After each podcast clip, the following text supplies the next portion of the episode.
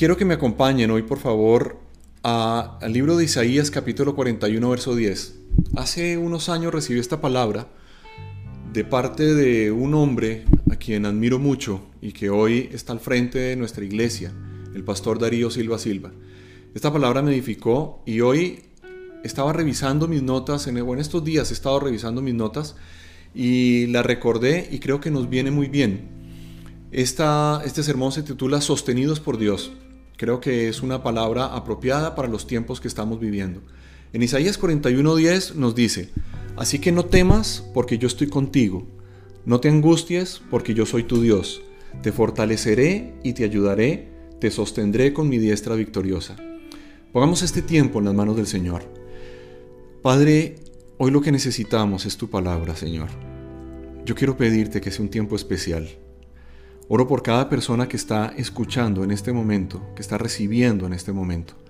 Oro por su corazón, por sus circunstancias, por la forma como se sienten, Señor, por lo que estén viviendo. Tú lo sabes, Dios. Pido que esta palabra traiga aliento, pido que esta palabra, Señor, anime, consuele, fortalezca, dé vida, Señor, y transforme nuestros corazones. Bendecimos tu nombre en esta hora. Amén. En este pasaje podemos ver con claridad el significado del poder y el vitalismo de tener una relación con Dios. Creo que eso es lo primero y más importante. Nosotros podemos tener una vida plena o estar pasando por dificultades, pero al final del día todo depende de la clase de relación que nosotros tengamos con Dios. En el pasaje encontramos básicamente dos afirmaciones, dos exhortaciones, tres certezas, y es lo que vamos a ver hoy. Vamos a desmenuzar esto. El primer capítulo se llaman las afirmaciones vemos dos cosas muy, muy poderosas. Primero, yo estoy contigo. Qué palabra, qué poder, qué manera de transformarnos, Dios, cómo, nos inspira a nosotros con esto. Nos debemos, nosotros debemos tener presente que no importa lo que estemos viviendo hoy, sin importar cuál es nuestro presente, Dios está ahí, Dios está ahí contigo. En este momento, en esta situación, Dios es omnipresente, siempre está presente. Ahí donde tú estás sentado con quien estás sentado con tu familia o solo o sola, ahí en esa situación en la que te encuentras, Dios está contigo. En lo que nosotros nos tenemos que afirmar entonces es justamente en la presencia de Dios en nuestra vida. Estaba pensando en Moisés cuando tuvo que cruzar por el desierto y tenía que sacar a una nación completa. Eso me hace pensar en nuestro presidente. Lo primero que él le dijo a Dios fue esto, Señor, ¿y tú me vas a acompañar en esta travesía? Yo pienso en lo que puede estar viviendo el presidente de nuestra nación y de muchas naciones en el mundo. Pero específicamente oro por él y le doy gracias a Dios por su vida. Pido que sea guiado. Pido que en estos momentos esté muy bien rodeado y creo que ha estado de esa manera y que Dios le dé las fortalezas, la ayuda para poder pasar junto con toda la nación por estos momentos críticos que estamos viviendo.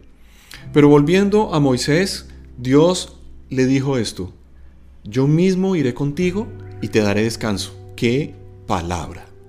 Moisés pudo aventurarse, Moisés pudo asegurarse, pudo cruzar un desierto, pudo acompañar a una nación completa durante 40 años, porque Dios le dijo, yo mismo iré contigo y te daré descanso. Cuando el profeta Isaías hizo el anuncio del Mesías, muchos años antes, siglos antes, ¿sabes cómo lo presentó? Emanuel. Emanuel significa Dios con nosotros. Lo que Dios le aseguró a Moisés, lo que Dios le prometió a Isaías y que cumplió en Cristo, es lo mismo que te dice a ti hoy y a mí. Yo estoy contigo. Yo estoy contigo. Confía, confía, Dios está contigo. Lo segundo que le dice es, yo soy tu Dios. Esto es espectacular. Todos tenemos necesidades diferentes, absolutamente todos, dependiendo del momento de vida en el que nos encontremos, dependiendo de la circunstancia que estemos pasando, de la edad, etc. Pero también hay unas necesidades que son comunes a todos. Una de ellas es la seguridad. Allí es donde regularmente como seres humanos queremos tener tranquilidad, tener una casa, tener un empleo estable, unos ingresos fijos, eh, poder asegurar nuestra vejez. Pero son cosas que pueden fallar momentáneamente. No sabemos en qué momento la vida nos cambia. Ese tipo de cosas están o no están. Y pienso que hoy los gobiernos están haciendo unos grandes esfuerzos para que no le falte nada a nadie. A mí me ha llenado de alegría el corazón ver cómo en mi ciudad, Barranquilla, eh, la alcaldía y la gobernación del departamento está trabajando a marchas forzadas para llevarle el mercado, la ración, las compras a las personas hasta su casa, a las personas necesitadas, a los que no tienen casa, a las personas que se están quedando sin trabajo, están haciendo grandes esfuerzos para ello. Y pido a Dios que bendiga esos esfuerzos, pido que se manejen con manos limpias esos recursos y que sean multiplicados y que lleguen hasta el último rincón de la última persona que tenga la última necesidad y que pueda ser suplida de esa manera. ¿Por qué? Porque todos necesitamos seguridad. Cuando Dios dice, yo soy tu Dios, nos está hablando de la seguridad de la pertenencia. ¿A quién les pertenecemos y quién nos pertenece a nosotros? Quiero que te fijes que aquí conjuga el verbo ser y el verbo estar en una pequeña frase. Yo soy tu Dios, ser y estar. Tu propiedad, te pertenezco. Soy tuyo. Quiero pedirte que tengas la seguridad de que tu Dios está al frente de tu vida en este mismo momento. En este momento que todos estamos viviendo, Dios sigue siendo Dios y Dios está al frente. El segundo capítulo son las exhortaciones. Esto es maravilloso. Fíjate lo que tenemos. En primera instancia, no temas, no temas. La primera referencia bíblica al temor, ¿sabes dónde está?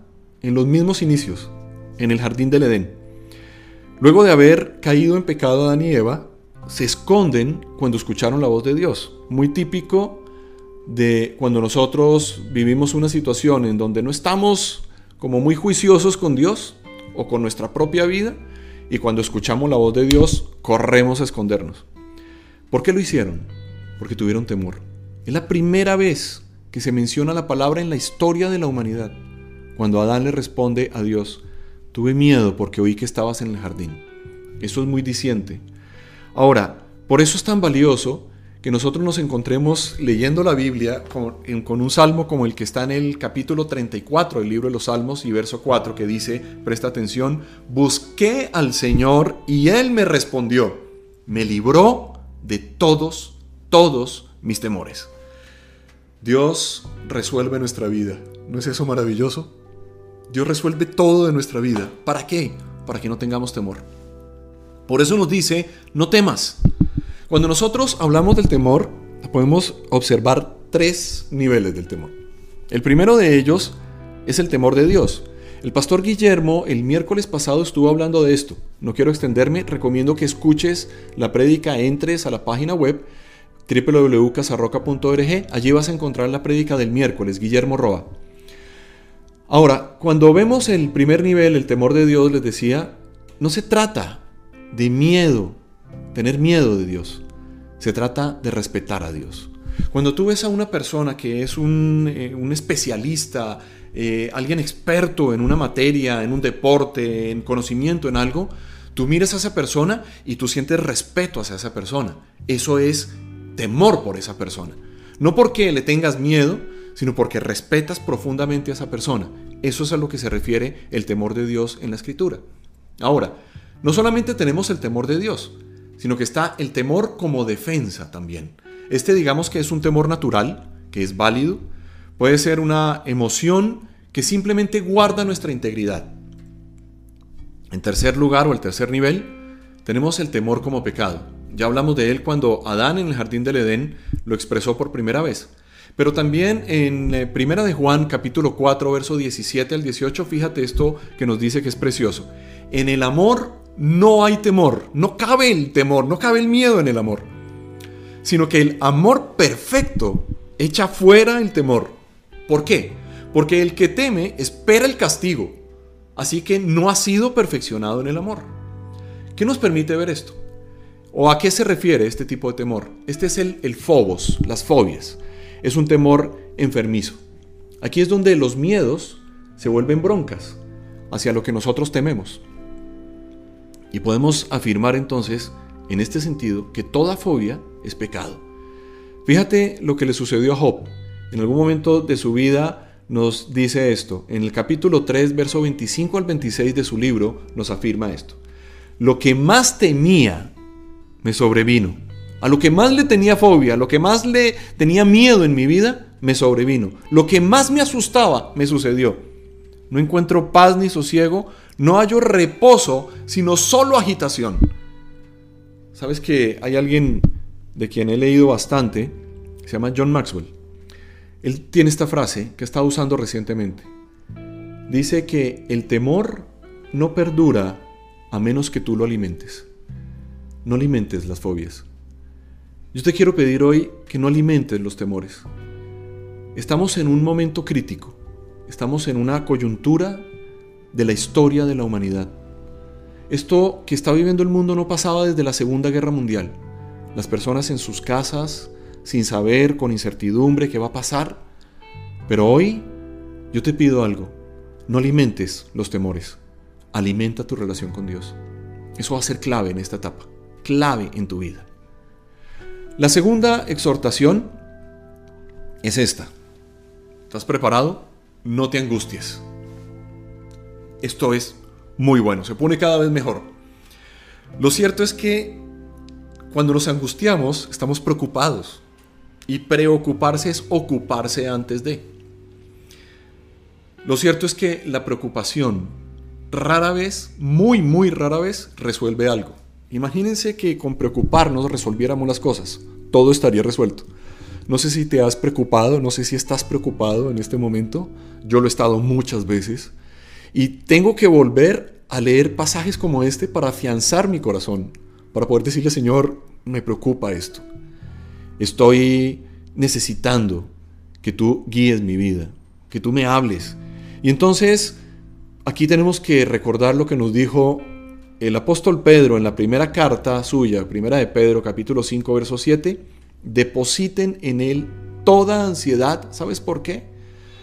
Porque Dios cuida de ti. Porque Él cuida de ustedes. Esto es impresionante. Ahora, si algo tiene solución, nos estamos afanando en vano. Si no tiene solución, preocuparse no lo resuelve.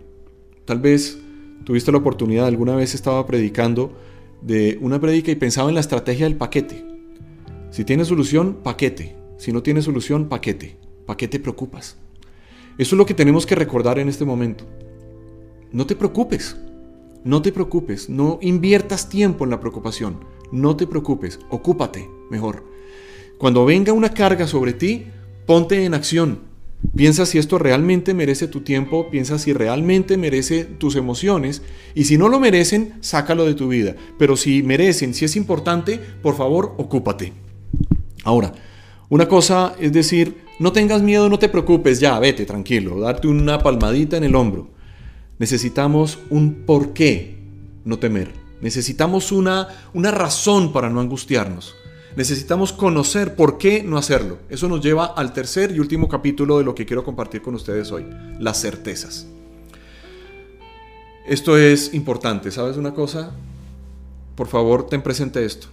Dios nos garantiza un mañana. Siempre Dios nos garantiza un mañana. Tal vez ayer, antier, bueno, no recuerdo cuánto, hace un par de días, salí al balcón, finalizando el día, y estaba orando. Y de repente se puso una tarde tan linda, yo le tomé una foto, la publiqué en, mi, en mis redes sociales, en mi Instagram. Y lo que Dios hablaba a mi corazón con esa imagen es que ese atardecer simplemente es un anticipo del amanecer, de un nuevo día, porque Dios siempre nos garantiza un mañana. Y eso me conmueve a mí, me conmueve, porque a veces las cosas se tiñen de negro, se ponen oscuras, pero debes saber algo, hay un mañana garantizado por Dios, y Dios siempre gana, siempre gana. ¿Cómo garantiza Dios eso? lo garantiza de tres maneras futuristas. Dios apunta hacia adelante, mira hacia el futuro nuestro y nos dice, yo voy a estar contigo, yo soy tu Dios, no temas, no te angusties. ¿Por qué? Primero, porque te fortaleceré. Te fortaleceré. ¿Qué significa esto? No significa nada distinto que te haré fuerte. Nosotros sabemos lo que son las debilidades, todos las conocemos. A veces las hacemos públicas, otras veces las guardamos en lo más profundo de nuestro ser. Pero cuando nos sentimos débiles, Dios obra con poder en nuestra debilidad. Tú sabes que hay un gran profeta, el profeta, el profeta Joel se llama. En un libro que escribió hace miles de años, en el, perdón, miles no, cientos de años, en el capítulo 3 de su libro, Joel 3.10, nos dice lo siguiente. Forjen espadas de los asadones y hagan lanzas con las hoces. Que diga el cobarde, soy un valiente. Que diga el débil, soy fuerte. Me gusta mucho este pasaje, ¿sabes por qué? Porque no solamente es un llamado para poder afrontar la situación que estamos viviendo, sino que es un llamado a la transformación de cómo lo estamos haciendo. Forjen espadas de los asadones y hagan lanzas de las hoces. Hay momentos donde nos hemos tenido que enfrentar y cambiar nuestra manera. Para mí esto es un reto, se los quiero decir. Estar hoy hablándole eh, a ustedes a través de los medios virtuales, de los medios de tener iglesia online, es casi como abrir una nueva iglesia. Sin embargo, aquí estamos forjando espadas de los asadones. Y hoy no es un asadón, es un celular, es un micrófono, son las redes sociales haciendo lanzas con las hoces. Y aquí es donde nosotros todos tenemos que decir, en Dios, en Cristo, puedo ser un valiente, en donde soy un cobarde, en donde soy débil, puedo ser un valiente. Es hora de levantarse y de mirar al Señor. Entonces, lo que tenemos que hacer no es sentirnos mal por lo que estamos pasando o por las debilidades que tenemos, sino apoyarnos en Dios, hablarle de nuestras debilidades y caminar de su mano. Lo segundo, lo segundo que Dios utiliza para darnos certeza, garantizarnos un mañana, es te ayudaré. ¿Quién no ha dicho un día necesito ayuda? Todos necesitamos ayuda. Nos necesitamos unos a los otros. Hoy el mundo entiende de manera diferente la ayuda, lo que significa la solidaridad. Creo que todavía nos falta mucho, nos falta entender muchas cosas. Sin embargo, creo que la humanidad completa nos estamos moviendo a entender lo que significa la ayuda. Te quiero decir esto, haz todo lo que puedas y cuando te falte, cuando no te alcance el recurso tuyo, lo que tú tienes, el Espíritu Santo te va a ayudar con tu esfuerzo. Ahí es donde vas a poder hacer espadas de los asadones y lanzas de las hoces. Dios no hará lo que tú puedes hacer. El hombre hace lo posible y Dios hace lo imposible. Te lo quiero repetir. El hombre hace lo posible y Dios hace lo imposible. No lo olvides nunca. Haz lo que te corresponde y Dios hará el resto. Tal vez era San Agustín quien decía, dejemos que Dios sea Dios. No trates de hacerlo de Dios, trata de hacerlo tuyo y deja que Dios haga lo que solamente Él puede hacer. Y los resultados son de Él, pero los vas a ver y los vas a disfrutar y vas a gustar de esos resultados. Lo tercero y último es que nos dice también, te sostendré. Qué increíble. No solamente Dios nos va a fortalecer, hacernos más fuertes, nos va a ayudar en nuestra debilidad, sino que va a sostener nuestra vida. ¿Con qué nos va a sostener? Dice con su diestra victoriosa, con su brazo poderoso. Estaba recordando cuando leía esto, eh, tengo dos hijos, a quienes no, no me conocen. Eh, uno ya tiene, Juan Camilo, tiene 17 años, Anita acabó de cumplir la semana pasada 14 años. Pero cuando ella estaba más pequeña, le llegaron uno de esos, de regalo unos zapatos de esos de, con ruedas. Y recuerdo que nosotros salimos al parque y todo el tiempo me pidió que la sostuviera. Eso es lo que Dios hace con nosotros. Ya luego aprendió y se caía y se volvía a levantar, pero mientras cogió confianza, mientras ella aprendía a usar la herramienta nueva que nunca había conocido y que ahora le entregaban, pero que le generaba cierta inestabilidad, ¿sabes qué hizo? Pidió que su papá la sostuviera con su mano y así lo aprendió. Y después era muy diestra haciéndolo. El punto es que, te repito, es lo mismo que Dios hace con nosotros. Así como mi brazo la mantuvo firme y sin caída, así estás tú en la mano del Señor. El brazo del Señor te sostiene, estás sostenido por la mano de Dios. Dios te fortalece y te ayuda. ¿Sabes por qué? Porque su mano te sostiene a ti. Quiero decirte y repetirte que hay un mañana. Hay un mañana. Confía. Vamos a orar, vamos a pedirle a Dios que esta palabra se aloje en nuestro corazón, porque la estamos necesitando. Yo la necesito. Y creo que si yo la necesito puedan haber otras personas que también la pueden necesitar. Compártela con otras personas. Y si puedes cerrar tus ojos o quieres tenerlos abiertos, no importa. Lo que te pido es que tengas un momento íntimo con Dios y que oremos. Quiero orar por ti. Señor, tu palabra hoy nos ha dicho que no temamos, porque tú eres nuestro Dios, porque tú estás con nosotros. Gracias, Señor. Gracias porque has prometido fortalecernos, gracias porque has prometido ayudarnos y sostenernos con tu diestra victoriosa, con tu brazo poderoso, Señor. Hoy lo necesitamos más que nunca. El mundo entero lo necesita. Yo lo necesito. Estoy seguro que los que me están viendo y oyendo en este momento lo necesitan, Señor. Escucha nuestra oración y trae esta palabra para que sea una realidad sobre nosotros. Pon tu manto sobre nuestras vidas de manera, Señor, que nosotros simplemente podamos darte las gracias por poder comprender cómo tú, Señor, estás obrando en medio de nosotros. Te lo pedimos en una hora de necesidad, en una hora difícil de la humanidad pero aunque esto ha superado, Señor, el conocimiento humano, aunque esto ha superado las fuerzas humanas, no te supera a ti, Señor. Por eso te necesitamos. Extiende una vez más tu mano y transforma a toda la humanidad para la gloria de tu nombre, Señor, y permítenos superar estos tiempos difíciles. En Cristo Jesús te lo pedimos. Amén y amén. Muy bien.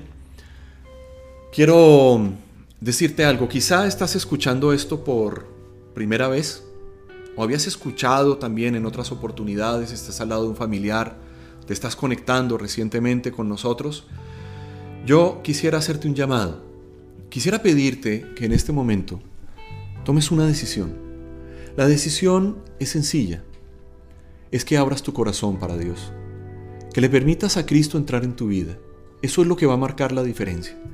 Si tú quieres hacerlo en este momento, yo te voy a pedir que inclines tu rostro y que hagas esta oración junto con nosotros. Sé que otras personas que están oyendo van a repetir y te van a acompañar en la distancia, porque no estás solo, no estás sola. Y quiero que repitas lo siguiente. Dile, amado Padre, hoy abro la puerta de mi corazón. Te necesito, Señor. Quiero pedirle a Cristo que entre en mi vida como mi Señor y mi Salvador. Aunque he pecado, Señor, confieso hoy y reconozco que tu sangre bendita me limpia, Señor, completamente, y que tú haces de mí hoy una nueva creación en Cristo. Te pido además, Señor, que me des todo el poder de tu Santo Espíritu, y así viviré para ti, Señor. Amén y amén. Sabes que la palabra de Dios dice que si tú haces esta oración de fe en tu corazón, Dios escribe tu nombre en el libro de la vida. Eso es una maravillosa noticia. Maravillosa noticia. Evangelio significa buenas noticias. Aún en medio de los peores tiempos, el Evangelio tiene buenas noticias para ti. Por eso yo quisiera saber de ti, quisiéramos como iglesia saber de ti. Primero, darte la bienvenida a la familia de la fe, eso es la iglesia. Y para poder hacerlo, puedes entrar a nuestra página web www.casarroca.org. Déjanos saber más de ti. Allí puedes entrar a la sección Soy nuevo y ahí se va a desplegar un formulario. Llénalo. Nos va a decir en qué lugar te encuentras, en qué ciudad, cómo podemos comunicarnos contigo, cómo podemos llegar a, a darte alguna información adicional, resolver tus inquietudes, orar por ti, lo que sea. Estamos como iglesia disponibles para ti en este momento. O también nos puedes escribir un correo electrónico a nuestro correo que es barranquilla.casarroca.org. Estaremos atentos a recibir tu información y a hacerte seguimiento, a acompañarte en esta etapa que está comenzando. Queremos enviarte una información de quiénes somos, en qué creemos y esto va a ser importante para ti. Ahora, también quiero decirte, no solamente a ti, sino a todas las personas que nos están escuchando, que puedes enviarnos tus peticiones de oración. La iglesia no para. Estamos con un equipo de personas grande detrás de todo esto que estamos haciendo como iglesia, como siempre lo hemos hecho. Seguimos trabajando, seguimos recibiendo tus peticiones de oración. Por favor, no estés solo, no te sientas solo, no te sientas sola. ¿Dónde estás? Mándanos un correo, mándanos tu petición, escríbenos a través de nuestras redes sociales, escríbenos a través del correo electrónico, déjanos saber de alguna manera que tienes una petición porque nosotros queremos orar contigo, queremos orar por ti. Hay un equipo de personas también detrás de todo esto dispuestos a orar por tus peticiones. Dios oye y Dios responde. No lo olvides. Y creo que vas a ver la maravillosa mano de Dios trabajando en tu vida. Ahora, si necesitas también hablar con alguien o quieres eh, decirnos algo adicional, puedes comunicarte con nuestro WhatsApp, nuestra línea telefónica al 314-226-1961. Te puedes poner poner en contacto allí, nosotros tomaremos tus datos, alguien va a comunicarse contigo. Eso es lo que quiero decirte. Habrá una persona siempre dispuesta para orar contigo, para escucharte a ti. Es un buen momento para hacerlo.